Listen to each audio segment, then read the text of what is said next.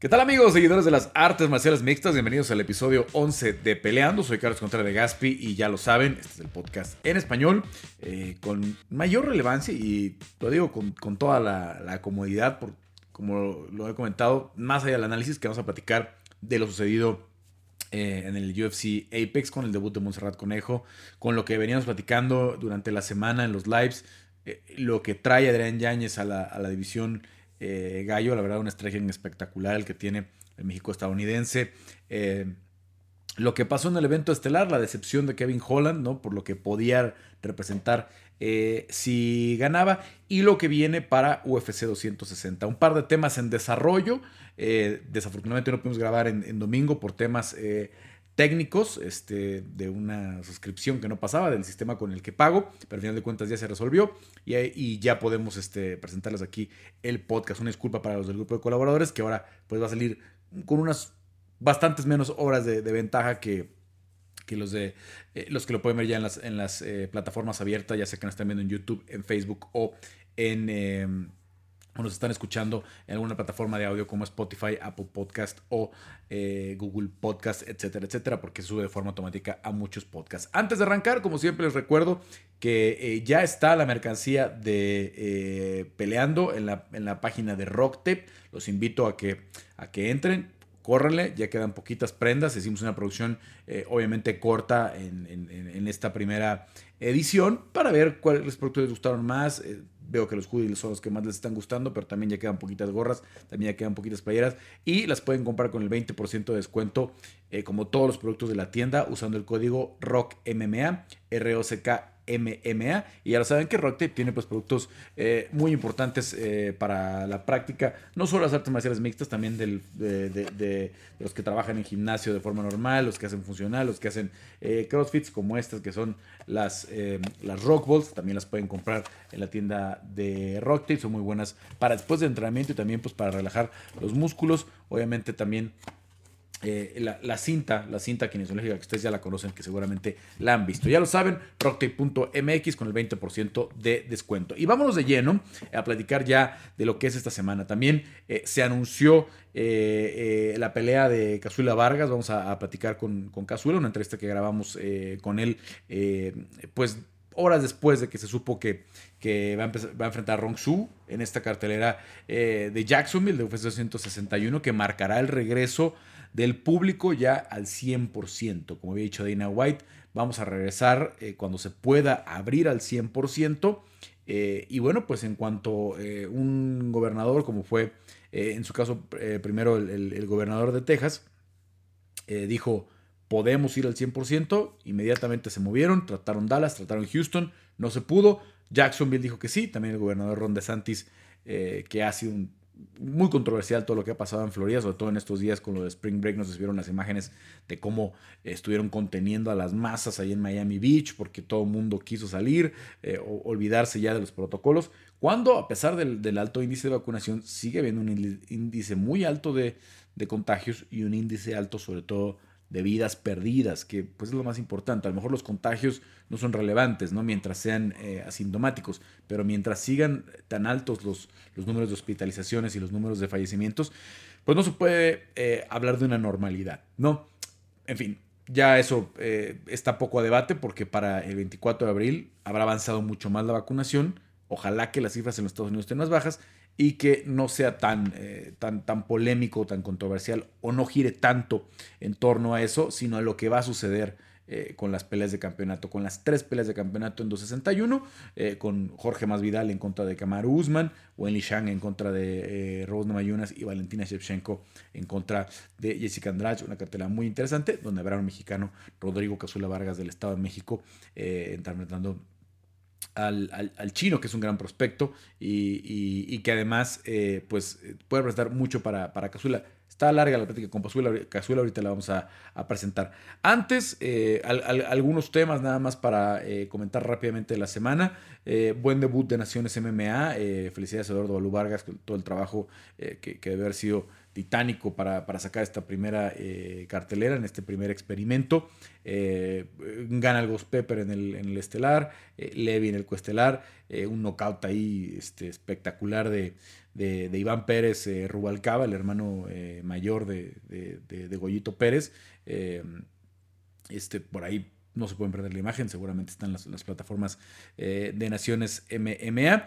Y bueno, también, eh, obviamente, eh, pues vienen, vienen temas interesantes para Latinoamérica. Seguiremos platicando, ya, ya es oficial. Alessandro Costa va a enfrentar a, a Georgie Calvo en, por el título de las 125 libras de Lux.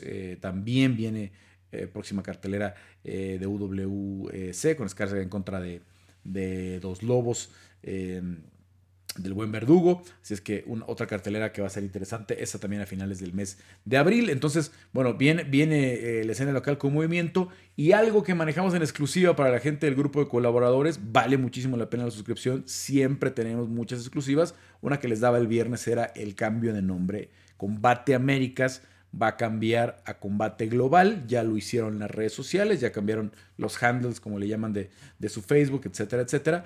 Y bueno, pues eh, no sé si es un tema legal, no sé si es un tema de derechos, pero obviamente pues abre las puertas a que ya no sea solamente enfocado en latinos, ¿no? Eh, y, abrir las puertas a traer peleadores europeos, traer más peleadores, porque aunque hubo algunos peleadores estadounidenses que no tenían eh, algún apellido latino o alguna ascendencia latina, pues eh, la gran mayoría eran México-estadounidenses o latinos, y, lo decía el, título Combate Américas, nos hablaba de, de, la América Latina, ¿no? Ahora pues vamos a ver cómo viene este, esta reprogramación, se habla del 9 de abril, no sabemos si realmente va a ser para el 9 de abril, también el grupo de colaboradores eh, ya les he manejado en exclusiva las dos peleas de campeonato que están tratando eh, de, cerrar o que ya prácticamente están firmadas, pero veremos cuando regresan. Son cada vez más los peleadores que estaban bajo contrato con Combate Américas que postean en sus redes sociales que ya están a punto de regresar y ojalá que así sea. Ojalá que así sea porque es muy necesaria una promoción eh, que, que hizo muchos eventos, que pinta por lo que entiendo, por lo que han platicado con las televisoras que traen otra vez un plan de hacer muchos eventos en este año. Y eso es chamba para los peleadores, que es lo más importante, que los peleadores se suban a la jaula, que tengan roce y que obviamente tengan competencia y que vayan subiendo eh, su nivel, porque ya lo estamos viendo, ¿no? ¿Cuántos han llegado al, al UFC en estas eh, eh, últimas semanas? Uno de ellos, Gustavo López, que lo vimos el, fin de semana en contra de eh, Adrián Yáñez, buena pelea. Eh, Gustavo entró eh, al, intercambio. A mí me tocó ver a Adrián Yáñez desde su pelea de Contender Series y de verdad quedé impactado, ¿no? Con la velocidad de las manos, con, la ligereza con la que salta saca los golpes, las combinaciones que hace cierra con patadas, pero eso ese, esos, esos ganchos que, que, hacen mucho daño con ellos y es como, con lo que termina noqueando a, a Gustavo. Una buena pelea, eh, su segunda finalización ya dentro del UFC, había noqueado a, Víctor eh, Rodríguez, el de Alaska, pero que nació en, en, Guadalajara, o sea, nacido en México, pero radicado en Alaska, Alaska ya desde hace muchos años, por eso no le, no le habíamos, o a Víctor no le tenemos mucha, o no lo conocemos mucho en México, pues a final de cuentas, eh, ahí va Adrián, eh, pidió eh, estar en el evento de UFC 262, que va a ser en Houston, eso ya se anunció. Va a estar Michael Chandler en contra de Charles Oliveira en el estelar. Todavía no hay más peleas pues, de campeonato anunciadas, pero ya hay algunas, como siempre, que se han venido filtrando. Entonces vamos a ver cómo le va eh, Adrián Yáñez en esta petición, que tendría todo el sentido del mundo, salió limpio de la pelea, eh, todavía estamos eh, hasta el 15 de mayo, pues a seis semanas de que, de que se dé esa, ocho semanas prácticamente de que se dé, siete semanas de que se dé la, la, situación, tendrían tiempo para acomodarle un rival, para que le hiciera un campamento decente y para que pelee frente a su gente, creo que es lo que está urgiendo ahorita, no, yo no soy pues el que decide, si fuera mi decisión, yo todavía me hubiera tomado unos meses más para regresar con público, pero al final de cuentas, con los estados abriendo, eh, con muchas otras actividades deportivas ya llevándose a cabo con público, con las grandes ligas especulando que van con público al 100%, em, al menos en el estado de Texas, con la facilidad de que el draft, por ejemplo, del NFL se va a llevar a cabo eh, con público en Cleveland cada vez más, pues te vas a quedar rezagando, ¿no? O sea, la que Canelo Álvarez incluso podría tener público al 100% en Texas para la pelea contra Billy Joe Sanders. Entonces, eh, pues obviamente lo que se necesita hoy es que se vaya reactivando y que los fans tengan ese atractivo local y va a ayudar muchísimo si meten a Adrián Yáñez en la, en la de Houston. No sé si venda 100, 200, 300 boletos entre sus conocidos, pero al final de cuentas eh, ver siempre al, peleador local ha sido una estrategia natural en todas las promociones, no nada más en UFC. Y vamos a ver si se le cumple a Adrián Yáñez. ¿Qué otra pelea, eh, obviamente, para, para destacar de lo que vimos el, el fin de semana? Montserrat Conejo Ruiz. A ver, mucha polémica. Eh, muchos, mucho después de este asunto, sí se hicieron de palabras, sí hubo insultos. Yo no veo, ya vi la repetición cuadro por cuadro, yo no alcanzo a ver que haya un escupitajo. Eh, Weiss eh, puso en sus redes sociales que le escupieron. Eh, varias personas de medios pues especularon de que había habido un spit, ¿no? Como le dicen en inglés. yo la verdad nunca lo vi. Sí se escucha, porque en el Apex, este, obviamente se escucha casi todo, que ya está caliente el, intercambio de palabras en los últimos 15, 20 segundos del combate. Eh, siguen calientes, parece que, Montserrat le dice un, insulto, pues grave, ¿no? Un insulto que no es poquita cosa en, español. Eh, y, luego reconoce ella que, le dijo, eh, que sacó lo peor de ella, ¿no? Con lo que había hecho de su lucha, de sus takedowns. En la conferencia dijo, me hace que escupir es cruzar la línea. Y así sería, así sería, así. Si escupió Montserrat, sí está cruzando la línea, sí está rebasando el, deportivismo, como lo han hecho varios y como ha pasado eh, con, con, insultos, con manotazos a los referees, etcétera, etcétera. Cosas así que han pasado y que no han tenido ninguna consecuencia real, pero que tampoco están para aplaudir, muy, por muy que, que Montserrat sea mexicana. Ya después, si son puros insultos y, el, y el dedo y esto y lo otro y tal, que lo han hecho muchos, ¿no? Que lo ha hecho Lesnar, que lo ha hecho Nate Díaz, los días en general, este, con esta pinta de, chicos malos, siempre insultando, siempre, ¿no? Eh, ayuda incluso al personaje de, en, las artes marciales mixtas, ¿no? No es lo que yo aplauda, no es lo que yo diga que bueno, pero a final de cuentas eh, ayuda incluso a construir el personaje. Eh, otra polémica importante, mucha gente criticando el estilo de Montserrat. Eh, que se aferró a, esta, eh, a, este sometimiento de, eh, de, corbata o de scarf, scarf hold que le, que le llaman en, en, inglés, ¿no? Que, que, es más bien de, de bufanda, sería la, la traducción. Y, y, qué bueno que están por acá ustedes y qué bueno que ustedes siguen el podcast de Peleando, porque lo platicamos la semana pasada con Víctor Dávila. Yo le, le preguntaba, es, la, es la forma en la que le ganó a Yana Isa y es una de las armas más sólidas que tiene Montserrat para terminar una pelea, ¿no? Es un, es un choke, que es, un, es eh, un eh, estrangulamiento que tiene dominado y que es su mejor arma. Si tú tomas una pelea con nueve días, diez días de anticipación, vas contra una rival que viene en campamento a full, ¿no? Que además ya te estudió durante un buen tiempo porque eh, eh era compañera de Emily Ducote, que era la, la, rival, la, que iba a ser la última rival de Montserrat en, Invicta cuando se cayó toda la situación de última hora por, el COVID. Eh, entonces, eh, ¿qué ibas a hacer? Pues aferrarte a lo que haces mejor, ¿no? Eh, no ibas a poder improvisar, no ibas a decir, ah, sí, bueno, hacer una estrategia para ganarle con las manos a una peleadora que sabemos y no, no, no está mal reconocer, es mejor con las manos que Montserrat, ¿no? Tiene un, tiene un, tiene un volumen más intenso de golpeo, eh, tiene mejor técnica de golpeo, definitivamente.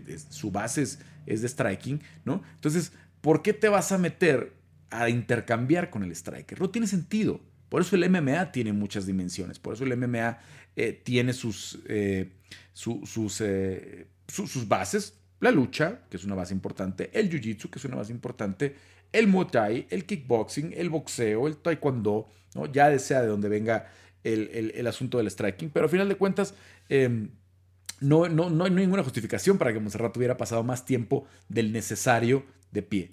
¿Qué hizo? ¿No? entró, usó su striking para, meter, para meterse en la distancia, para llevarla contra la jaula, buscar los derribos y entonces buscar el sometimiento. No llegó, ¿no? También obviamente pues la falta de un campamento full eh, baja en, esa parte del rendimiento. Cheyenne se, defendió bien. En su esquina también le estaban dando buenas instrucciones eh, para salir, para tratar de meter las piernas en la cara y, evitar pues, que tuviera la comodidad eh, para, cerrar el, sometimiento Montserrat, obviamente, obviamente, no va a poder sobrevivir contra todas solamente con la lucha. Lo saben y nos lo dijo acá Víctor. Hay que afinar las manos, hay que, hay que seguir trabajando las manos. Afortunadamente tienen en el coach eh, Rafael Cordeiro, pues un una eminencia en el tema del striking, uno de los coches más reconocidos eh, a nivel mundial. No me voy a meter a decir si es el mejor o no del mundo, porque obviamente pues, hay muy buenos coches de striking. Eh, Javier Méndez, obviamente el, coach Rufus, Winklejohn, Mike Valle, este, podemos hablar de una lista larguísima de coach de striking y, estilos como les gusten, pero la verdad es que Cordeiro, pues tiene una serie de alumnos notables, ¿no? Lo que lograron hacer con, Fabricio Verdún, por ejemplo, ¿no? Eh, de ser un jiu ¿no? Un, peleador de base de jiu-jitsu a lo que llegó a evolucionar en su striking. Eh, Fabricio, eh, lo que hace con Gastelum, lo que hace con Marvin Vettori, lo que hace con Beniel Darush, con Sabina Mazo, o sea, es una serie de, talentos que tiene por ahí el el coach Cordero, que seguramente podrán, podrá Víctor regresar con él y decirle, a ver, vamos a hacer esta estrategia, pero ya que tengan más tiempo de hacer un campamento completo, ya que tengan más tiempo de prepararse al 100%. Entonces, eh, no esperen una Alexa Grasso, una Irene Aldana de, de, esta, eh, de Montserrat Conejo en el futuro, que, que tenga ese, ese volumen, esa intensidad, ese tracking tan depurado y tan bonito del propio Pancho Grasso, que también es otro muy buen eh, coach eh, de striking eh, a nivel internacional, no solamente a nivel nacional, pero a final de cuentas, ella tiene otra base diferente, ¿no? Ellas vienen de, un mundo de Muay Thai, vienen de un mundo de kickboxing, de un boxeo, y están adaptando al piso, están adaptando el trabajo al piso y evolucionando cada vez más. Va a ser al revés el trabajo de Montserrat, ¿no? No sabemos hasta dónde va a llegar pero debutar ya con victoria es muy importante. ¿Por qué? Porque desde 2016, cuando debutó Alexa Grasso y Martín Bravo esa noche, eh, no habíamos tenido un debut de mexicanos con, victorias, ¿no? Desafortunadamente Irene Aldana, que lo hizo unos meses después, debutó con derrota. El charro Héctor Aldana también debutó con derrota. Eh, Irving Rivera debutó con derrota. Cazula Vargas debutó con derrota. Eh, Víctor Rodríguez debutó con derrota. Eh, Rafael Gifter García debutó con derrota. Entonces urgía muchísimo esa situación ver un mexicano que llegara y saliera con el, con el, con el, puño arriba. Eh, fuera como fuera y con este tipo de condiciones en las que están llegando los debuts, como el de Rafa, como el de Marcelo la semana pasada, Marcelo Rojo, la de, la de Monserrat, pues que apenas tienen 10, 12 días para ponerse al tiro y salir a pelear. Entonces, no era una situación para nada sencilla, eh, creo que la solventaron bastante bien y ahora sí, a tomarse con mayor tiempo la siguiente pelea, a prepararse bien, porque eh, va a ser difícil sobrevivir con una sola eh, dimensión o al menos llegar muy lejos, ¿no? A lo mejor puede ganar otros dos o tres peleas eh, con un estilo así similar, pero tampoco esperen que sea tan unidimensional Monserrat. Que de todas formas, cuando vemos con, con paciencia la pelea, tuvo buenos momentos también con las manos, ¿no? Obviamente, decimos, Vice es una peleadora con mayor reconocimiento y con mayor eh, que recula mucho más en, esa parte de, su juego. Entonces iba a ser difícil que la, superara ese sentido, pero me gustó algunas cosas que vi con las manos eh, eh, de Montserrat, sobre todo, como decíamos, para empujar y recortar la distancia y llegar a donde quería llegar, que era pegarla contra la reja para poder conseguir la proyección y, por ende, el derribo. Entonces, interesante lo que vimos el sábado. También, obviamente, el evento estelar, que nos deja muchas dudas sobre el hype de Kevin Holland, ¿no? A la verdad, y lo, dije aquí, lo dije en la previa, lo dije en todos lados, a mí me, me, hubiera gustado muchísimo que ganara Kevin Holland. Venía de ganarle a Buckley, venía de ganarle a Jacare Sosa, le iba a meter una chispa muy interesante a una división que de por sí se está poniendo buenísima, que tiene peleas. Vettori contra Till va a estar buena. Gastelum contra eh, Rob Whittaker promete. Eh, ¿Qué pasa con Easy, eh, el siguiente retador? ¿Qué pasa con, con Paulo Costa, el siguiente retador? Creo que hace bien Derek Bronson, que dominó eh, prácticamente toda la pelea. Yo tenía cuatro rounds para, para Derek Bronson, eh, con excepción del tercero, donde Kevin Holland lo tocó y, pudo haber, de tener más empuje, de tener más, más fuerza. Eh, creo que ya lo, ya lo había agotado un poco en lo, en lo físico. Creo que pudo haber eh, terminado esa pelea. En fin, entonces platicando de ese, eh, ese tema, pues Derek Bronson hace un buen call out, ¿no? llamar a Paulo Costa, que ahorita pues se quedó sin combate por la situación de esta gripe fuerte que le dio, que le impide estar en el combate de Gastelum contra el combate contra que entró Kelvin Gastelum. Entonces puede ser una buena opción. Whitaker contra Gastelum, Till contra Vettori, Bronson contra Costa, y de ahí podemos tener un siguiente, un siguiente retador y una siguiente pelea eliminatoria para, para tener ya al que sería el retador después de, ese combate. Entonces todo se viene muy bien, se va a muy interesante las 185 libras. Eh, también por ahí está la pelea de Hermanson con Dermen Chavation. Si Hermanson hace algo espectacular, puede volver a escalar eh, puestos y volverse a meter ahí a la conversación. Viene muy bien la división de las 185 libras, tiene peleas muy interesantes y por eso me da pues esa tristeza de que no vimos bien a, Kevin Holland que creo que, hubiera traído también mucho más. Pero seguramente va a poder rebotar. Es un peleador eh, que le gusta eh, hablar mucho, que le gusta llamar la atención. Eh, lo vi en entrevista con Kevin, con Ariel Helwani en, las últimas horas y estaba como consciente de que le falló mucha gente. no le quitaría yo, no, sé que a muchos les molestó la actitud, el hablar, el que se estaba riendo, como si no estuviera tomando con seriedad. Pero así es Kevin Holland, se ha manejado todas sus peleas. Desde la de Thiago Santos, que perdió por decisión con muy poquito eh, aviso, las cinco que ganó de forma consecutiva en el 2020, todas ha sido así. ¿No? Siempre ha sido un peleador bocón, siempre ha sido un peleador que no deja de hablar, que, hace mucho show fuera de lo que puede ser el, combate. Entonces, bueno, pues eh, a final de cuentas, estamos tratando con el mismo eh, personaje. Bueno, eh, pues ya nada más para cerrar el tema de, lo que fue la cartelera de UFC, obviamente tenemos que platicar del caso de Brad Riddell, que sale de la pelea con, con Gregor Gillespie por un positivo en la esquina. Se, hizo toda una, polémica. a final de cuentas, también sale Alexander Volkanovski, del que será el evento estelar de UFC 200, coestelar de 260 en contra de Brian Ortega. Se pospuso yo me imagino que una fecha ideal para que la pospongan es el 12 de abril, perdón, 12 de junio, donde se van a estar enfrentando Brandon Moreno y Davison Figueiredo. Ya tener dos pelas de cinturón, ese pay-per-view lo puedes llevar a donde quieras, ¿no? Eh, obviamente, creo que entre Texas y Florida ahorita van a estar las, las opciones principales y los pay-per-views van a estar haciéndose con público, ¿no? Van a estar eh, buscándole la forma de, poderlos hacer eh, con público. Entonces, vamos a ver qué pasa con, con, este, con esta eh, situación del COVID. Todos alegan que no rompieron la burbuja, ¿no? que llegaron, que dieron negativo cuando salieron de Australia, que dieron negativo cuando llegaron a Las Vegas. No saben en qué momento, si fue alguien de la esquina. La verdad es que, eh, por lo que yo he notado al PI, entran muchos peleadores eh, con muchos compañeros, ¿no? Tienen roce, tienen contacto. a los que están ya en semana de pelea, sí les están haciendo el testing pero a los que no están en semana de pelea no le están haciendo eh, eh, los mismos protocolos de testing. Entonces, por ahí pudo haber sido, ¿no? en estos días, obviamente, el Performance Institute está eh, teniendo mucha demanda, está teniendo presencia de, mucha gente que va ahí a entrenar. Y a final de cuentas, pues pueden resultar ese tipo de cosas este, complicadas, ¿no? Se puso también en cuestionamiento la pelea de Mularkey, la pelea de, Shane Young. A mí me, me dice una fuente el, sábado por la madrugada que, eh, que le estaban buscando un nuevo rival a Mar Morales. Eh, seguramente cuando escuchen ustedes esto ya habrá evolución en el tema.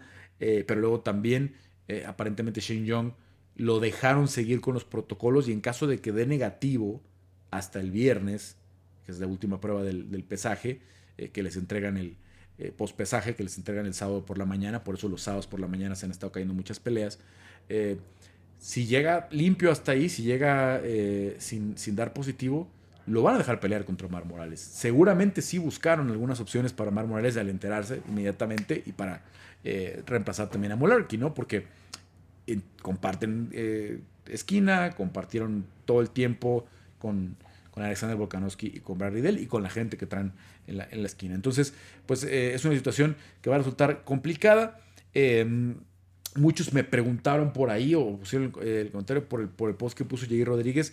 Yo la verdad no, no sé cómo estuvo eh, esas horas, ¿no? En las que eh, pues eh, Jair puso este post en el que decía coincidencia o destino, ¿no? Este, no sé si, si de verdad hubo un momento en el que les dijeron, a ver, pues se puede caer Volkanovski, puede pelear con Ortega, o si por alguna razón Ortega estaba afuera y les pensaron que, que después no la pelea de Volkanovski, la verdad no lo sé, no, no tengo yo el, el conocimiento. Lo que es cierto es que creo que tanto para Volkanovski como para Ortega eh, es demasiado riesgo tomar una pelea con Jair con 7 días de anticipación. Jair no, no tiene un estilo similar a nadie en las 145 libras. Si tú te estás preparando para pelear con Brian Ortega, es una estrategia muy diferente a la que tienes que hacer con Jair. ¿no? Jair es muy creativo, muy atlético, eh, es este, a lo mejor mucho más difícil de derribar, te hace unos scrambles muy, muy, muy poco ortodoxos, pero sabe salir del derribo eh, o, sabe evitar que lo derriben. entonces, eh, tiene una base eh, de lucha que a lo mejor él no viene del mundo de la lucha, pero se sabe defender bien de, los derribos, ¿no? Eh, obviamente con esa excepción de la, de la pelea con Frank Edgar, que sabemos que, que, Frank dominó en ese sentido, pero en el resto pues no es, no es, no es sencillo, ¿no? Este, al propio Jeremy Stephens en el último combate de Jair pues, le costó mucho trabajo hasta el último round, ¿no? Poderlo llevar al piso y poder dominar ahí. Entonces, no creo que ninguno, ni Alexander ni Brian, hubieran tomado una pelea contra Jair en siete días porque es una pelea de cinturón, es una pelea de contendiente. Entonces, no, no, no sé realmente cómo fue la, se la situación. Eh, creo que iba a ser una negociación complicada, pero posible, a final de cuentas, en estos días de pandemia, porque ya hemos visto cosas más extrañas, ¿no? Como Jorge Masvidal contra Kamaru Usman con siete días de anticipación. A final de cuentas, no se da. Eh, la pelea está pospuesta de momento. Sube un video el, sábado por la noche Brian Ortega, ya previo Volkanovski había posteado que dio positivo. Eh, y Brian Ortega da un, este statement, un comunicado en video ahí junto a Tiki Golds, que es su, manager, eh, pues diciendo que ellos iban a esperar con el tiempo que fuera necesario. Y es lo lógico, ¿no? Es lo lógico, ya tienes la pelea del cinturón amarrada. Eh, no quieres dejarla ir, no quieres dejarla ir y es, lo que haría cualquiera, ¿no? Es lo que cualquiera, quería cualquier peleador si te dicen que espera un par de meses. Ya veremos cómo será la situación en caso de que eh, pues Jair eh, se mantenga ahí con el dedo en el renglón y si Volkanovski pues por alguna razón tiene consecuencias del COVID que ya las hemos visto, ahí está el caso de Hansat Kimaev, bueno pues entonces ahí sí creo que sería muy, muy, muy, un escenario muy realista, ya sea que Jair, ya sea que Sabit, ya sea que Max Holloway hagas un, cinturón interino, ¿no? no sé cómo lo, lo pudieran manejar, pero de momento no sabemos de que Volkanovski tenga eh, síntomas y menos de que haya una consecuencia que lo pueda alejar muchos meses eh, de la pelea, ¿no? Si, si, esta pelea, si él no ha defendido, él quería defender a finales del año pasado, ¿eh? y, hubo intenciones de que defendiera antes de que terminara el año pasado. Entonces, em, no sé por qué se ha venido alargando tanto, por qué se cerró hasta el mes de marzo y por qué ahora pudiera ser a lo mejor hasta junio, ya rayando en el final del, del primer semestre. Pero bueno, vamos a ver cómo evoluciona esa situación. Eh, pasamos entonces al tema de, eh, de, Rodrigo Cazula Vargas en busca de su primera victoria.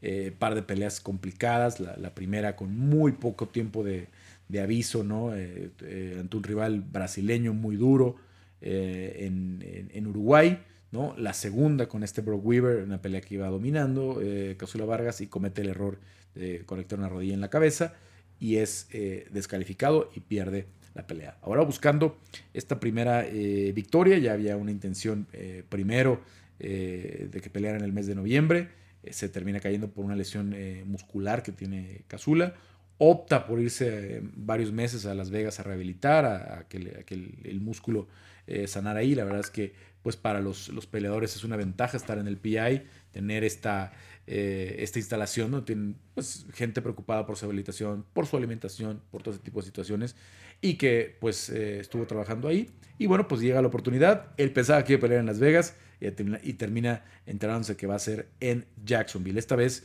eh, pues con una eh, esquina poco, pues que, le conocíamos poco, ¿no? Pero que es el, equipo con el que ha estado trabajando allá en, en Las Vegas. Pero pues dejemos que Casula Vargas nos cuente con esta entrevista que le hicimos al peleador pues, del Estado de México, eh, pues ya en busca de su tercera pelea. Ojalá que pues al fin ya pueda lucir al 100%, más allá de que si gane o no, pues que veamos el potencial que sabemos que tiene Rodrigo Casula Vargas. Ya me encuentro con Rodrigo Casula Vargas, que, se anunció, Casula, eh, tu pelea para UFC 261 eh, en esta cartelera que ya va a tener público contra eh, un peleador eh, prospecto, Rong Shu, pues que a lo mejor están con pocas peleas como tú, o bueno, él llega a su, primera pelea. ¿cómo, ¿Cómo te sientes ya con este anuncio? Bien, estoy emocionado. Este, me tocó un buen evento, creo que es un evento histórico, va a ser el primer evento al 100% después de la pandemia en todos los deportes. La cartelera está, este, pues espectacular, ¿no? Tres cinturones. Entonces, pues, eh, para mí es todo un, honor eh, que me hayan contemplado para esta pelea. Eh, ya llevas un rato rehabilitándote allá en Las Vegas. ¿cómo, ¿cómo, fue lo de la lesión? ¿Cómo fue la progresión? ¿Cómo estás? Me imagino que ya al 100%, ¿no? Ya que tomaste la pelea. Sí, sí, sí, ya estoy bien aquí. O sea, siempre, tú sabes que todos los campamentos siempre te van saliendo lesioncillas, ¿no? Como que vas una tras otra, así chiquitas. Y la ventaja de aquí es que pues tenemos eh, terapeutas, entonces diario, este, casi diario. Si puedo diario o tres veces a la semana, eh, tomo terapia para que me vayan sacando esas lesiones. Entonces ahorita eh, la lesión más fuerte que tuve, esa ya quedó bien. Ya este, pues, prácticamente ya estamos estamos bien, estamos ajustando estrategia, dando, eh, bajando de peso, pues cosas de campamento, ¿no? Em, obviamente para ti es muy importante eh, pues pensar en la primera victoria, todavía tienes, eh, todavía estás dentro de tu primer contrato del UFC, pero con esta circunstancia extraña que sucedió en la última, ¿no? Me imagino que con la espinita pues de lo que pasó, de sentir que le ibas ganando a Brock Weaver y, y, que con la descalificación pues esa, esa, esa victoria pues fue para el rival, ¿no? Sí, pues es algo que eh, ha pasado mucho últimamente. Es este Incluso en peleas de campeonato. complicado a veces. Todo el mundo sabe las reglas y todo eso, sí, pero el, el momento de la pelea es diferente. mis circunstancias fueron diferentes, ¿no? Porque con la lucha se perdió un poco la, perdí un poco la dimensión de la cabeza de él. Este, pero pues sí, hay que echarle ganas, seguir adelante. Eh, siempre hemos, bueno, yo creo que todos los peleadores este, vamos ajustando. Lo que pasó en la pelea pasada, ahí se queda, tanto tenemos que cambiar, eh, tenemos que ir evolucionando. Entonces lo que pasó, pasó y ir para el frente y esta es una nueva pelea y es un nuevo compromiso. Y pues todas las peleas son importantes, para nuestra carrera todas son importantes. Porque puede, ganas esta y la que sigue va a ser importante y la que sigue va a ser importante y así sucesivamente, ¿no? Ahora, en, tu caso, eh, eres un peleador con más experiencia, a lo mejor que Rong Su, has pasado por, por, muchos, por muchos escenarios, él viene empujando, es un finalizador. Eh, obviamente acá es una pelea en la que tienes tú que ser más inteligente que un rival que va a salir agresivo porque le gusta noquear, le gusta someter, es un, es un, es, un eh, peleador que genera expectativa por eso, porque es un finalizador. Sí, pues creo trae buen récord el chavo, ¿no? Tiene 17-3 creo. Este pues, pues mira, finalizado no he sido en por qué por nocaut, ¿no? Este, hace mucho tiempo, mucho tiempo, este, me sometieron aquí en Estados Unidos, pero fue unas circunstancias diferentes. No tenía el piso que yo tengo ahora, ahora soy cinturón negro, este, y también no peleé sin esquina, o sea, me fui a pelear solo, ¿no? Porque así se dieron las circunstancias en aquella ocasión. Entonces, eh, y no fue una sumisión, así que digas común, fue un triángulo pues, complicado, invertido, desde una posición bien complicada. Entonces, eh, no me confío, al contrario, estoy dándole el valor a mi oponente. Yo sé que es bueno, está joven, está fuerte, tiene buena distancia y todo. Simplemente voy a hacer pues, mi trabajo y enfocarme en mi estrategia y enfocarme en mis habilidades, ¿no? Que a, a través de los años y de tantos viajes que he tenido, tanta inversión que yo me he hecho, he conseguido un nivel técnico en, diferentes este, áreas. Entonces eso es lo que voy a hacer, utilizar mis, mis virtudes, utilizar mis capacidades e imponerme sobre las de él. Eh, vi que en estos días se subió algunas fotos Pedro Camberos donde estás ahí este, trabajando con ellos en, el PI. ¿Va a estar Pedro otra vez en tu esquina o, con quién vas a trabajar en esta, eh, en esta ocasión? No, Pedro acaba de llegar, este, acaba de llegar apenas este, Ayer, creo, me lo encontré, me lo encontré. Ahora sí que este, yo venía saliendo de terapia y él venía llegando a decir que, What, what's up? y este, no, esta ocasión no, esta ocasión va a tener unos coaches de aquí de, Las Vegas. Este, ya empecé a trabajar, bueno, desde que llegué empecé trabajando con ellos. he estado bastante movimiento aquí en Las Vegas. Em, pues tú sabes, güey, llegué y hace como siete años yo ya había venido por primera vez aquí, ¿no? Luego he estado viniendo por el PA, pero pues una semana, dos semanas y me voy, ¿no?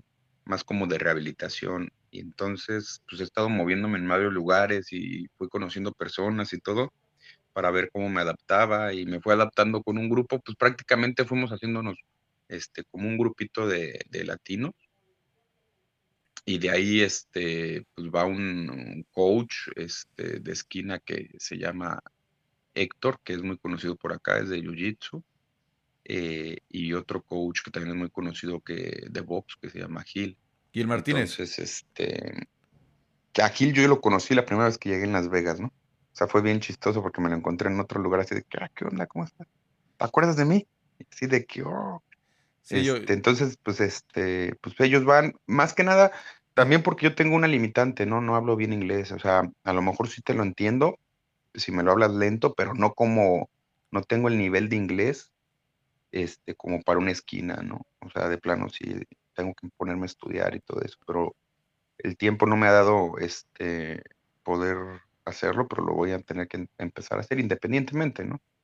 Y, lo peor fue que pues toda la, escuela lo, estudié y no sé en qué, cuando, ¿sabes qué pasó? Cuando me fui a vivir a Brasil aprendí el portugués y como no ocupé como dos años el inglés, ahí se, ahí se quedó. Aprendí uno y olvidé otro.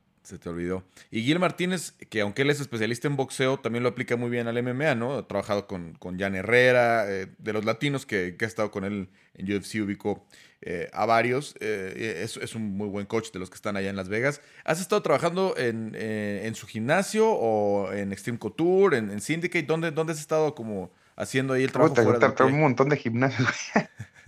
es que he estado así como que en movimiento, unos días entreno en un lugar, otros días en otro lugar y así específicamente, eh, ahorita más en el gimnasio de, de, Héctor, estuve trabajando bastante en Extreme, pero cuando empecé a bajar de peso, este, preferí cuidarme un poco más, ¿no? Porque eh, cuidarme un poquito más por, para no lesionarme y, y cerrar un poco mi grupo con la gente que entreno para tener un poco más el control porque con tanta gente, este, hay bastante gente de muy buen nivel y de muy buena calidad, pero a veces no te cuidas, ¿no? O sea, como que estás aquí rolando, estás luchando, o estás haciendo sparring y no, no te cuidas tanto, ¿no? Entonces puede ser un poco tener esa tendencia a lesionarte. Y, y ahorita pues es lo que menos quiero, porque por ejemplo, la pelea de noviembre, pues me invertí una feria, imagínate, me invertí una, una feria, sin trabajo, o sea, me refiero que todo se ha puesto más caro. Ah, no sé ahorita cómo está en México, pero todos, todos vivimos esa situación con lo del COVID.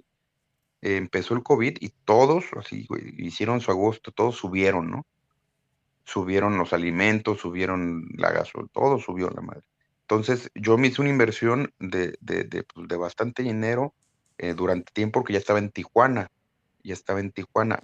Porque tú ibas a pelear en noviembre. Eh, estuve en noviembre, ajá, la de noviembre estuve bastante tiempo en Tijuana.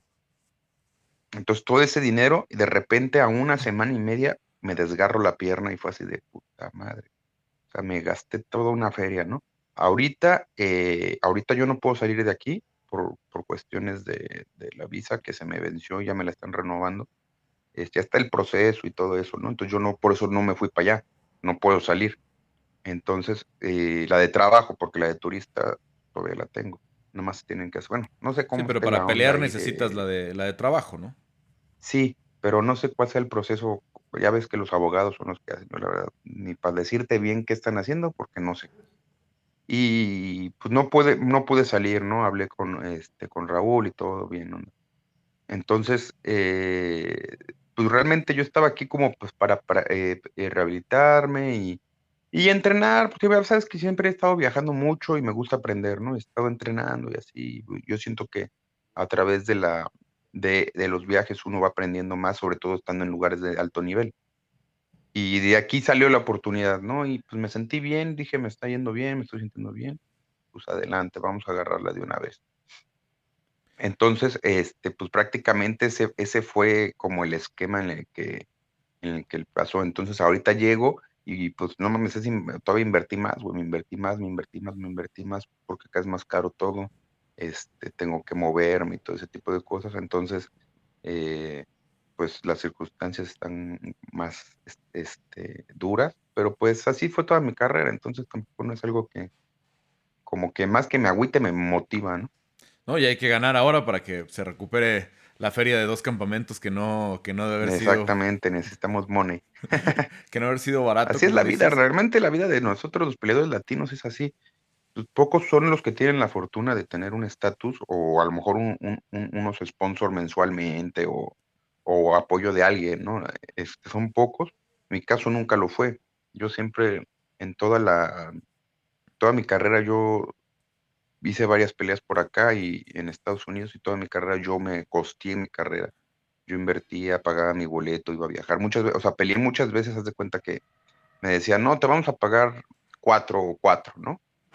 Entonces yo sacaba cuentas, decía, bueno, me gasto de, avión esto, que esté 15 días de hotel esto, este, y, eh, le voy a pagar a un compa que me va, este, no sé, al que me consigue la pelea o algo así, tanto, ¿no? En aquella época, ¿no? No tenía manager en aquella época todavía. Y así, ¿no? Entonces ya costeaba y dice, no, pues si me sale o no me sale. O si me sale si gano y salgo tabla si no gano o pierdo si no gano. Y así me la aventaba, güey. Así me aventé varias peleas en California. Entonces, este, pues todo el mundo dice, no, llegas a UFC y casi casi te haces millonario, pero ¿qué creen? No. Y otra cosa, existe el ICR. Sí, que, varía por los estados, dependiendo de dónde pelees, pues también te quitan los impuestos, ¿no? Este, mucha gente hace las Sí, no, eso no te la eso, es lo, eso es lo que no te perdonan, güey. Sí, ponen ahí el post. Este, todos llegan y, no, ya, bueno, eh, no quería entrar en el tema, pero ya ves que ponen unos posts, tal fulanito ganó tanto dinero, Y casi, casi diciendo, güey, es millonario este vato, sí, cabrón, y el taxes, qué pedo, güey. Sí, los impuestos y lo que hay que darle al manager y lo que hay que darle al entrenador y así alguien te ayudó a las esquinas. Y, todos tus gastos, o sea, ese dinero estaría bien si fuera íntegro, pero no, mames, no es íntegro. No, lo que ya invertiste, por ejemplo, en, tu caso que estás en el primer contrato y, como dices, si no ganas, a lo mejor sales tablas con lo que has invertido este, en, todo este, en todo este eh, campamento, donde por cierto te tocó una de las últimas carteleras con público ¿no? Cuando fue la de pelea de Brock.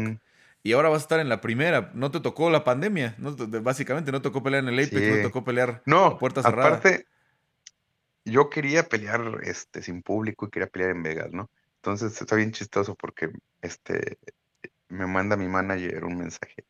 Oye, ¿para cuándo vas a querer los vuelos? Pero yo no había visto la noticia. Y yo de repente, ¿cuáles vuelos, güey? Si voy a pelear aquí en Las Vegas, no mames, casi casi llego en carro, ¿no? Y abro el Facebook y de repente veo así, sigo varias páginas, tanto nacionales como internacionales de MMA, y, me aparece, ¿no? Que va a ser en Jacksonville, que le, empiezo a leer el, reportaje, y es como que fue así de que, ay, cabrón, no, ya entendí lo que me, estaba diciendo porque pues, no lo había capeado, porque no me había metido a redes sociales, me digo, y fue así de que ya, ya le contesté y todo, pero me dio un montón de risa. Dije, no mames, andaba bien en la pendeja yo por, pues, porque pues, estoy entrenando, ¿no?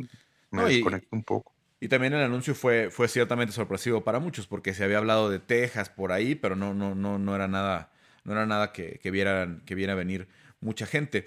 Eh, pues me imagino que, que, te sorprendió, pero tú ya sabías y, y, ya tenías como una idea, ¿no? De lo, de lo que es este rival. Sí, sí, sí, sí. No, no, lo único que me sorprendió fue el lugar. O sea, que no la cambiaron porque se había hablado que, que y, bueno, era en Vegas y que probablemente sí se existía la, la, probabilidad de Texas, ¿no? sabíamos, ¿no? Pero de repente, pues de Texas a Jacksonville, bueno, mames, es un chingo de, de distancia. De camino, así como que fue. Ni siquiera sé dónde está Jacksonville, ¿no? Está arriba en, Florida, ¿no? Está, está, es, una, ciudad muy famosa, pero que sí es grande en, cuestión de población. Eh, yo te quería preguntar, Cazula, ¿cómo ves eh, este proceso? Ya lo decías, eh, y por ahí ya sé lo que comentaba Marcelo Rojo, que imagino que has entrenado mucho con él allá en el Entram, cuando han estado. Este, o sea, es que los latinos tenemos que trabajar mucho, ¿no? y ahorita algo que mencionabas es las condiciones que tienen los latinos. ¿Cómo ves esta situación en la que han estado teniendo todos que llegar? De corto aviso, como fue contigo, ¿no? Lo, que te tocó allá en, eh, en, Uruguay, ¿verdad? Fue tu pelea con, con, Alex. Este, de tener que llegar casi siempre con este corto aviso, con poca preparación, con poco, con un campamento corto, este, que ya no es tu caso para esta tercera eh, pelea, pero que así fue para Marcelo, que así fue para Rafa García, eh, que así eh, fue para ti, que así fue para Monse Conejo, este, que ganó el sábado. ¿Cómo ves esta, esta situación y por qué crees que, que sea, ya que estás ahí adentro? Bueno, principalmente, este, pues pasa porque se cae una pelea y te dan la oportunidad, ¿no?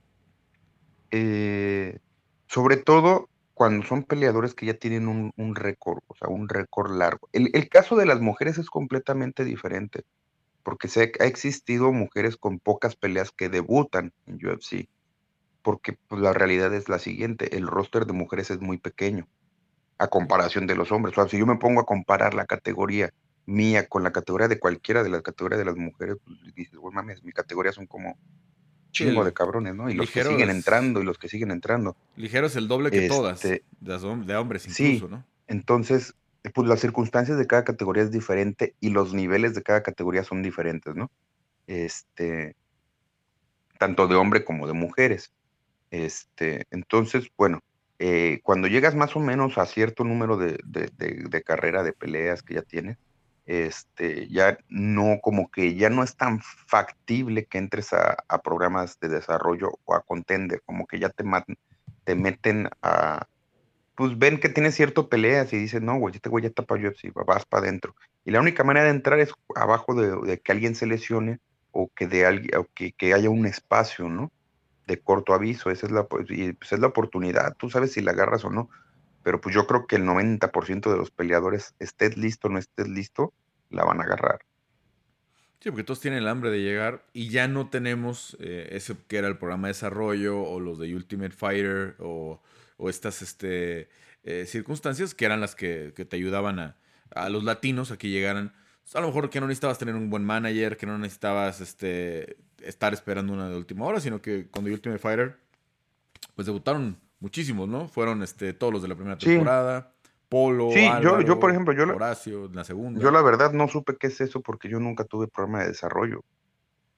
O sea, yo a mí no me, este, pues no me metieron nunca un programa de desarrollo, siendo que yo ya tenía nombre en México. Y, y, o sea, cuando ya empezó lo del programa de desarrollo, yo ya, ya era conocido en todo México, yo ya tenía una carrera y toda la onda, ya tenía peleas internacionales, ¿no? Pero bueno, no fue mi caso mi programa de desarrollo se llamaba Casula Incorporation. o sea, yo mismo trabajando para pagarme mis, mis, mis, campamentos, ¿no? Entonces, pues yo no, nunca supe qué es eso y no sé qué es eso. Entonces, pues ahora sí que para que yo te hable de eso, pues ni idea, pero si me di cuenta, o sea, si así como se escucha, pues está bien chido, ¿no? Que te paguen por entrenar y que te estén dando pues todo el entrenamiento, güey. O sea, el lugar, la confianza. Por ejemplo, yo lo voy a poner aquí. Yo aquí llegué y literal caminaba, güey, del pie a donde vivo. Está cerca. Este, son dos millas y media, más o menos. Dos millas y media son como un poquito menos, son como cuatro kilómetros. Pero son cuatro kilómetros de ida y cuatro kilómetros de regreso. Ok, son ocho kilómetros. Entrenaba todo así y caminaba 8 kilómetros, bueno, caminaba más o menos diario 20 kilómetros, fuera del entrenamiento, porque no, conocía a nadie, no tenía carro. Después conocí a unos amigos cubanos que me han echado mucho la mano y empezaron a pasar por mí, no siempre, pero pasaban por mí, este, no sé, más bien, no siempre porque no, no, no íbamos siempre a los mismos lugares y ellos también tienen sus compromisos, me hacían el favor y así. Ya después, ahorita tuve que invertir, compré un carro, y pues ya con el carro me empecé a mover porque son, son unas distancias. Aquí en Vegas es un lugar que si no tienes carro está cabrón, o sea, no, no la armas, necesitas tener carro porque te queda muy lejos todo. Entonces imagínate, iba a entrenar al pie y regresaba y luego para el Walmart, para ir por comprar comida o cualquier cosa, eran otras dos millas de ida y otras dos millas de regreso. Entonces, eh, también, y más o menos también vivo a dos millas del extreme. Estoy como en medio de todo, ¿no? todo me queda entre 2, 2.5 millas. Pero pues estamos hablando, son 2, ya son 6, son 6 millas, ¿no? Más o menos multiplica 6 por 1.6, que es en kilómetros. Estábamos hablando de que caminaba 20 kilómetros diario, más aparte toda la, este, cargando cosas y toda la, y pues después de todo el entrenamiento, ¿no? Eh, ahorita, por ejemplo, el gimnasio de Héctor sí me queda más lejos, me queda como a unas 15 millas, entonces es imposible. Ya tienes que ir o sea, estamos hablando casi aproximadamente de 20 kilómetros, 25 kilómetros. Entonces ya con el carro ya me puedo mover, ya me regreso. Y me fui adaptando bien con estos amigos, este, que te digo, de cubanos, este, son muy buenos, traen lucha, una lucha, este, pues de Cuba, güey, de estilo Ro- Joel Romero, ¿no? Entonces empecé a hacer, ma- y están jóvenes, ¿no? Empecé a hacer mancuerna con ellos y ya estoy, este, pa' aquí, para allá y, todo eso. Y pues empezamos a entrenar y se empezó a hacer un grupo de personas en este gimnasio y un poco más privado, ¿no? Que seguimos estando entrenando en otros gimnasios, pero ahorita por las circunstancias, yo creo que de la pelea, porque tú sabes, aquí, aquí ya te tienes que cuidar de todo. O sea, hay ma- no es el, digamos, voy a pelear contra un peleador chino, ¿no? Pero hay otros chinos que tú tocas, ¿no? A lo mejor entreno de repente en el PA y tengo que, este, porque hay otros chinos ahí dentro, entonces ni modo que le digan, no, güey, tú no. Tienes que cuidarte, güey, tienes que este, hacer tu appointment para ciertos horarios que nada más estés tú, güey, y todo ese pedo, porque ese ya, ya es otra, tienes que estar más, más inteligente, ¿no? Porque tú no sabes si la otra persona te está grabando, si no. A mí te voy a decir alguna experiencia chacaleada, güey, que me Es- pasó, es güey, que a cuando veces peleé en- pasa Uruguay. hasta con videos que subes de entrenamiento y eso, a lo mejor una combinación que no se debería de ver, a alguien que te grabó en sus historias y así, y desde ahí les puede alcanzar para, para descifrar algo. Claro, claro, claro, ya tienes que ser bien inteligente en esas ondas. A mí me pasó en Uruguay, güey. Cuando yo firmé UFC, pues to- todo, pues, tenía, ya he contado la historia, todo lo que traía cargado, ¿no? Pero bueno, entonces estaba así como que yo en la, pues, la medio, en otro, mentalmente en otra onda, ¿no? Me dicen, me dice esta vela de UFC que es la que encargada de, de, Como de de logística. Sudamérica. Ajá. Sí, la que Me te dice, dice, oye, "Eh, ¿a qué hora va el ¿tienes algún camión?". problema con algún equipo? Y yo, no, no tengo ningún problema con el equipo. Ok, entonces te puedo poner en cualquier cuarto. Sí, pendejo yo, güey. Me ponen en un cuarto y había otros brasileños, güey. Y pues yo estoy haciendo mi estrategia, manopleando y así, ¿no? Y este, este, este Alex tiraba una patada mucho. Yo ya tenía el contra de esa patada, ¿no? Y de repente veo que un güey así en la pinche esquina con el celular grabando, güey. Y yo dije, no mames, güey, estás hablando por teléfono, pero pues no hablas así, ¿no, güey?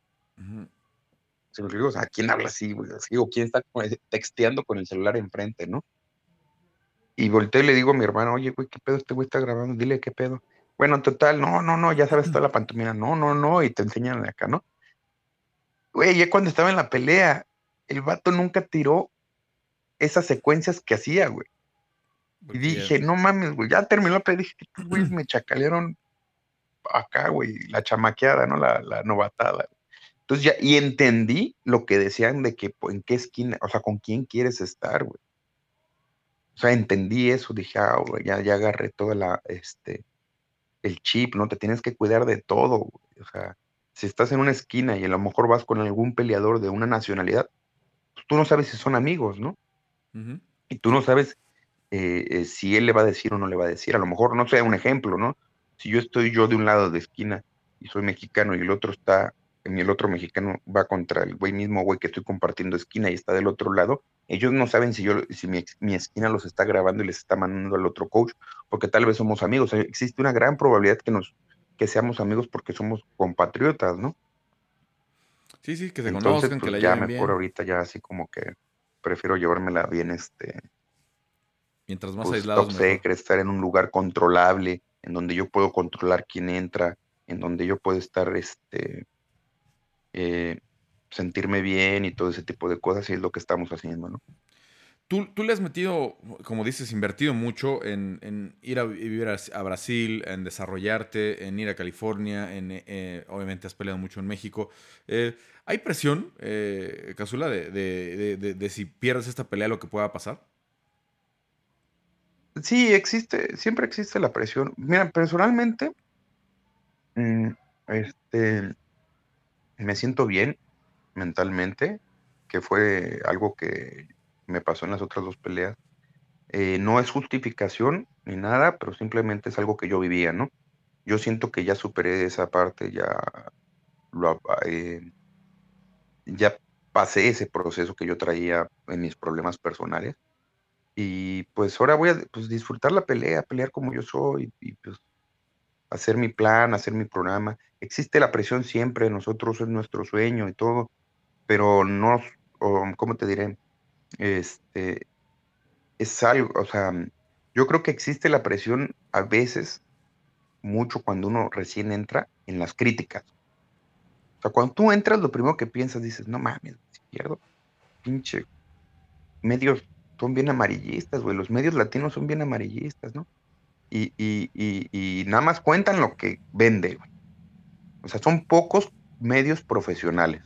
Y tú lo sabes, tú, tú eres especialista en esto. Son muy, yo siempre se los he dicho, hay como tres, tres o máximo cuatro este, medios de la, México que son sumamente profesionales y que hacen entrevistas inteligentes, bueno, que se esmeran en saber qué van a preguntar, se, lo, se ve que, que, que, eh, hacen su, sus preguntas, las analizan e investigan, ¿no? Los demás, güey, no mames, los demás hablan puras cosas bien amarillistas, güey. O sea, buscan siempre en que por qué pasó esto, en que por qué pasó lo otro. O sea, nunca te dan, si, si ganas no te dan crédito y si pierdes te entierran, güey, ¿no? Entonces yo creo que esa es la principio, la, la presión que uno tiene cuando entra yo, sí, es esa presión del, mediática, ¿no? Porque no lo ves en otros, en otros países. A lo mejor en otro país a otro peleador le va mal y pues no refieren, no, lo noquearon, no, esto, esto y ya. Pero no hacen referencia como en, en echarle más, más sal a la herida, ¿no? Ahora, a ti ya te tocó lo peor de las críticas, ya no puedes estar preocupado por eso, o sea, ya, ya la, la Exactamente, a eso iba, no, a mí ya me enterraron, güey. De por sí, güey, de por sí, pues vamos a ser sinceros, güey, nunca fui de los más queridos, ¿no? Este, ¿por qué? No sé, güey, siempre fui polémico, mi manera de ser, eh, también era muy explosivo y también yo tengo culpa de eso, ¿no? la verdad, yo la verdad no peca, pero incomoda, ¿no? Yo siempre te he visto muy, muy eh, como un nómada, ¿no? Siempre como que andando en tu camino, ¿no? Este, con tus peleadores, cuando este, estás haciendo esquina y así, pero eh, tal vez a lo mejor es que nunca te has identificado con un grupo pues de los grandes, ¿no? De, de, de, o con los gimnasios grandes, eh, así un poquito con, con, la, con la gente del Entran cuando has hecho tus camps, pero a lo mejor este, yo siento que hay algunos que, que, les molesta eso, ¿no? De que seas tan independiente y que hayas escogido eh, tu propio camino para crecer. Pero vaya, ya estás ahí y, estás con la, pues ahora sí que una oportunidad de oro, ¿no? De, poder ganar esta pelea y de, poder tapar a un prospecto muy importante que tiene la, promoción, ¿no? Decirle, a ver, sí, ok, qué bueno que lo traen y que lo desarrollaron en China y que viene del PI y lo que quieran, del PI de Shanghái eh, o de Beijing, no sé, exactamente qué ciudad está, este, del PI de China, pero este, pues aquí está un tipo con mucha experiencia muy redondo, ¿no? Que, tiene buen juego de piso, que tiene buen striking. Y, la verdad creo que es una muy buena oportunidad la que te van a poner. Además, en una cartelera que va a haber mucha gente por este ruido del, del regreso del público. Claro, sí, o sea, pero lo mismo pasó con Brock. O sea, la cagué yo, güey. El error fue mío, güey. No fue, o sea, me pusieron alguien que. Eh, güey, Brock mediáticamente estaba cabrón, güey. ¿En qué sentido? Bueno, mames, güey, peleé con él y subí un chingo de, de, seguidores, güey. Fue lo que más he subido, subí como cinco mil, cabrón. Y después de que pasó eso, subí como otros mil más, güey. Este, eh, entonces, pues prácticamente pasó lo mismo, ¿no? Venía con toda la expectativa, bastantes peleas, físicamente grande, este, joven. Y, y pues pasó eso. Entonces, es más o menos no es igual, ahorita viene más porque se supone que ya lleva no sé cuántos años aventó en, en, el, en el proyecto este de, preparación de, de, PA. Creo que fue de los el primer, de la primera generación de egresados, ¿no? Este no sé cuánto tiempo se aventó ahí, pero pues, también no soy nuevo y, pues tengo mucho en juego. He pues, puesto mi, mi, mi estabilidad económica, he puesto he dejado a mi familia, he dejado todo, Estoy acá. Em, es, pues es como el póker, esta madre, me estoy, creo en mí, me estoy invirtiendo todo hacia mí. Y, y pues salí de mi zona de confort como siempre lo hago, pero ahorita sí estoy en un, en un por, lógicamente por lo de la pandemia que uno gasta más, por eso estoy más, eh, este, más, más enfocado. Y lo estoy disfrutando, güey. O sea, estoy disfrutando. Siento que maduré de, de, otro. O sea, no me importa ya lo que digan de mí, güey. Si me quieren, bien. Si me quieren seguir, qué bonito. Si no me quieren seguir, me vale madres, güey. Entonces prácticamente ya estoy en otra, en otro, en otro aspecto, estoy pensando en mí, en que me gusta pelear, en disfrutar la pelea, porque la verdad sí lo disfruto. Y pues tal vez ya que tengo en mente otros proyectos de otra, en, otra, de, este, en otra rama, y pues ya, simplemente es eso, güey. O sea, hacer mi chamba, trabajar feliz y pues darme en la madre. Y darme en la madre tanto como corajemente como inteligentemente, ¿no? Es lo más importante, que te podamos ver al 100%, ¿no? La primera pelea, obviamente, con el poquito tiempo de aviso, iba a ser difícil que viéramos todo tu potencial. Eh, la segunda, con esta circunstancia que ibas ganando la pelea, este, muy, muy, muy, muy extraña cómo se dio. Y ahora, pues que al menos esta sea como sea, pero que te podamos ver al 100 y que podamos platicar ya sea del desempeño, bueno o malo, pero que te veamos al, al, al, 100% de, de, tus capacidades. Ojalá. Y se puso de moda. La pinche rodilla se puso de moda. Sí, es la misma noche y ahora Eric Anders y hasta en peleas de campeonato todos están este, cometiendo ese, ese error. Y, bueno, desafortunada la situación como se dio. Este, ojalá que veamos buena pelea ese, eh, en, ese pay-per-view. Y pues Cazula, pues eh, toda la suerte y que tu camp siga sin, problemas, que, llegues eh, sano y pues que te veamos ahí en Jacksonville ya. Pues otra vez con el público rugir si es que no hay algún cambio de, de, última hora en esa circunstancia. Claro, yo, yo, yo creo, Yo creo que va a estar más loca la gente. O sea, porque pues tanto pinche tiempo encerrada, va a estar más locochón el ambiente, la, vibra, ¿no? Yo me estoy imaginando algo bien loco. Este, me hubiese gustado pelear aquí, güey, para vivir eso, ¿no? Pero pues, tal vez era como un sparring, no sé. No, sin gente, escuchabas todo, no sé. Sí, escuchan las Pero bueno, es lo que es. Y pues va a estar chingona la experiencia. Y pues, por mi parte voy a poner todo, güey. O sea, voy a poner todo y y como siempre lo he hecho, pero pues y vamos a darle. Andamos, me siento bien, es lo importante. Pues abrazo Cazula, gracias por la experiencia y obviamente por la experiencia, gracias por el tiempo y este y estaremos obviamente al, pendiente, pues ya ahora sí que eh, más cerquita de la, de, la, de la pelea. Claro que sí, muchas gracias hermano, cuídate, un abrazo a todos. Bueno, pues ahí está lo que platicamos con Rodrigo Cazula Vargas, que nos dice que va a estar con Gil Martínez, que ha hecho esquina con muchísimos, desde Víctor, Víctor Belfort, ya decimos de Jan Herrera, eh, muchos peleadores. Eh, él, es, él tiene mucho, mucha experiencia en boxeo tradicional y también boxeo aplicado al MMA, eh, que le va a estar haciendo ahí esquina. Y también el coach de Jiu-Jitsu, Héctor Vázquez, que ha estado trabajando ya con él de hace rato. Ya después platicamos de, muchos temas, este, de cuando se encontró a Javier, que lo, vio, lo sintió súper alivianado. Eh, al, águila este, y algunas anécdotas de cómo lo vio ya en su fase de, coach, ya regañando a sus pupilos, a sus primos, a, sus, a, su, aparte del equipo, ¿no? que ahora pues ya estará eh, fungiendo como coach junto a Javier eh, Méndez. Vamos a ver qué deciden, si hacen un AKA en Dagestán, en Rusia, si se queda aquí a vivir en San José, California. En fin, qué es lo que termina sucediendo con eh, Habib Nurmagomedov eh, en, el futuro. Y también con Kazula, esta pelea que será obviamente en el mes de eh, abril, 24 de abril. Ya, ya hablaremos más a fondo y analizaremos eh, más a Rongshu, este, este chino que estará enfrentando en las, en las siguientes semanas. Bueno, tenemos algunos comentarios, algunas preguntas que hicieron, creo que algunas están muy interesantes y vamos a, platicarlas. A ver, para del grupo de, de colaboradores. A ver. Eh, Sergey Doberman Abrego pregunta, eh, tú que sabes todas, todas, por mencionar algún gatekeeper que, que llegó a ser campeón, yo le ponía el ejemplo de Michael Bisping, ¿no? Que Michael Bisping durante mucho tiempo eh, pues fue un peleador reconocido, un peleador divertido, un peleador que ganaba unas, perdía de pronto la buena, ¿no? Este, como le pasó a Cabo Cerrone, que también tienen esta lista larguísima de victorias, pero caían a la hora importante, pues Michael Bisping pudo cumplir el sueño de ganar el cinturón cuando eh, enfrenta a Luke Rockhold y, lo vence de forma eh, sólida, y luego defender en contra de Dan Henderson, lo cual le dio la oportunidad a Dan Henderson de pelear por un cinturón porque lo veíamos ya completamente fuera del mapa Dan Henderson, y al final de cuentas defiende y ya luego llega la, la pelea contra... Eh, George St. Pierre, ¿no? En la pelea con George St. Pierre, que sabemos que solamente regresó, dijo, a ver, préstenme este cinturón unos 15 minutos, ahí está, se los dejo, esta es chingadera.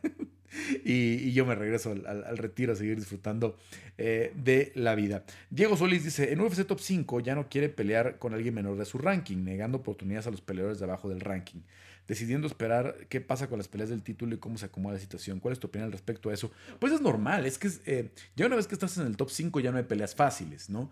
Y desde el top 10 ya no hay peleas fáciles. Entonces, ya cuando estás en el top 5, en cualquier momento puedes aspirar a una pelea de cinturón. ¿no? En cualquier momento puedes decir, se cayó, pues yo estoy para la pelea del cinturón. Bueno, pues a final de cuentas, eh, por eso dicen que no.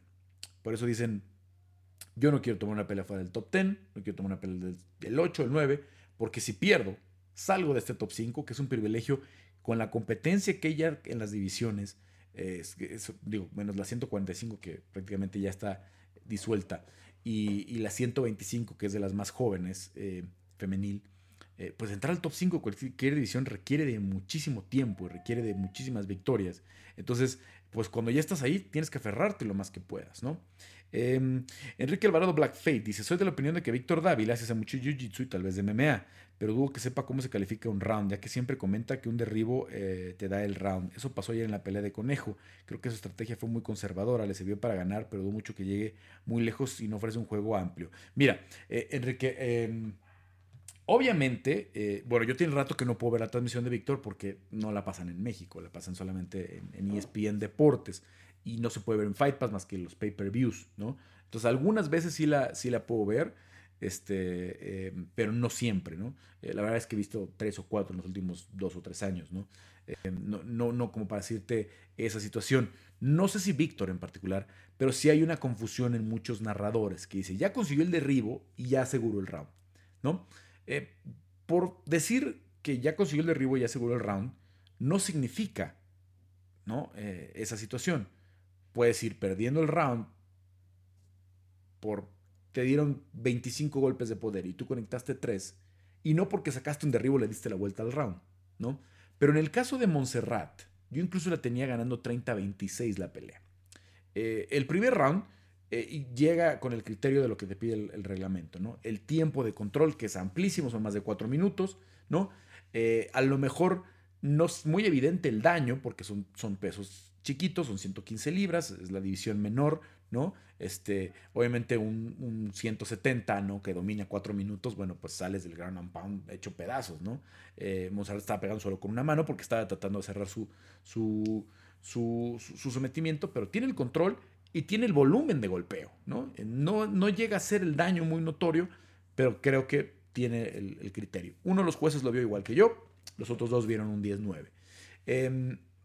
Segundo round, otra vez vuelve a dominar muchísimo tiempo Montserrat, ¿no? Aunque recibió un poquito más de striking eh, en, el, en, el, control. Entonces, ahí sí es cuando el derribo, que es efectivo, que viene de un intento de sumisión, marca el round a tu favor. Lo mismo pienso el tercer round, aunque los jueces no lo pensaron así, ¿no? Pasaron ya mucho más tiempo de pie, hubo intercambio, sí Cheyenne conectó más, no fue una cosa abrumadora que dijeras, eh, conectó 50 golpes, Montserrat 3 o 7 o 10, ¿no? Creo que fue una situación bastante pareja. Montserrat acabó metiendo 140 golpes significantes, ¿no? Que sabemos que no siempre son golpes de poder, pero, pero 140 y tantos golpes, 130 y tantos golpes y 8 o 50 de tiempo de control, según la estadística que pasó al final, luego la ajustan. Em, e, entonces en el tercero también consigue derribo. Yo veo un round parejo arriba, sí inclinado del lado de Cheyenne, pero donde los derribos son en favor de, de Montserrat. Saca, saca otra vez control, otra vez hace daño desde ahí, y por eso la veo también en su favor, ¿no? Ahí los tres jueces eh, vieron ganar a, a Vice. Puede ser que yo esté un poco inclinado por ser una peleadora mexicana y, lo, y, lo acepto, ¿no? Entonces, ok, no estoy, no estoy en, en disputa con ese 29-28 que le dan a Montserrat, pero claramente los dos primeros rounds sí los inclina el, el, el, derribo, ¿no? Eh, el derribo en sí, y además, si no viene eh, seguido de daño, si no viene seguido de un intento de sumisión, si no viene seguido de algo importante, pues en realidad no, no da el round, que es lo que estamos platicando, ¿no? Entonces, eh, sí tienen razón a veces cuando dicen este derribo ya inclina el round, un round muy parejo, al final viene un derribo y sí lo puede inclinar, pero no siempre es así y no significa eh, precisamente eso. Entonces, eh, créeme, créeme, y, por eso decía, pues los que están por acá que vieron el, podcast lo deben saber, ¿no? Pues que Víctor está consciente de esa situación con sus dos peleadoras, ¿no? Con, con esta Jocelyn, porque Víctor da muy buenas instrucciones en el piso pero creo que esa esquina tiene que crecer. Van a tener que agregar eh, gente conforme vaya creciendo. Ahorita todas fueron de última hora, ¿no? Le avisaron con una semana de anticipación a, Jocelyn que se iba a Abu Dhabi. Le avisaron con una semana de anticipación que tenía una segunda pelea en febrero, igual a Montserrat. Entonces no han tenido tiempo a hacer un campamento completo, decir, a ver, el jiu-jitsu y la lucha ya lo tenemos. ¿A quién traemos que nos ayude en este campamento? Ah, vamos a traer este coach. Vamos a traer este otro coach. Y a lo mejor complementamos la esquina. Pero eso ya se va a ver conforme vayan teniendo mejores oportunidades. Eh, sé que Jocelyn se está tratando una situación en el hombro, eh, entonces no creo que les den pelea pronto. Ya entraron, ya firmaron el contrato, ya levantaron el puño, que es lo más importante.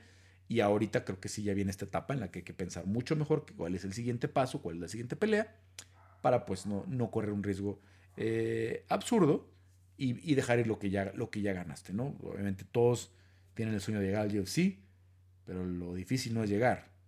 Es muy difícil llegar, pero es mucho más complicado pasar al segundo contrato. No, no, no, no sabemos realmente la cantidad de peleadores que no pasan al segundo contrato, que llegan y tienen sus dos peleas, sus tres peleas y les dan las gracias, ¿no? Ha sido desafortunadamente el caso de varios peleadores mexicanos, ¿no?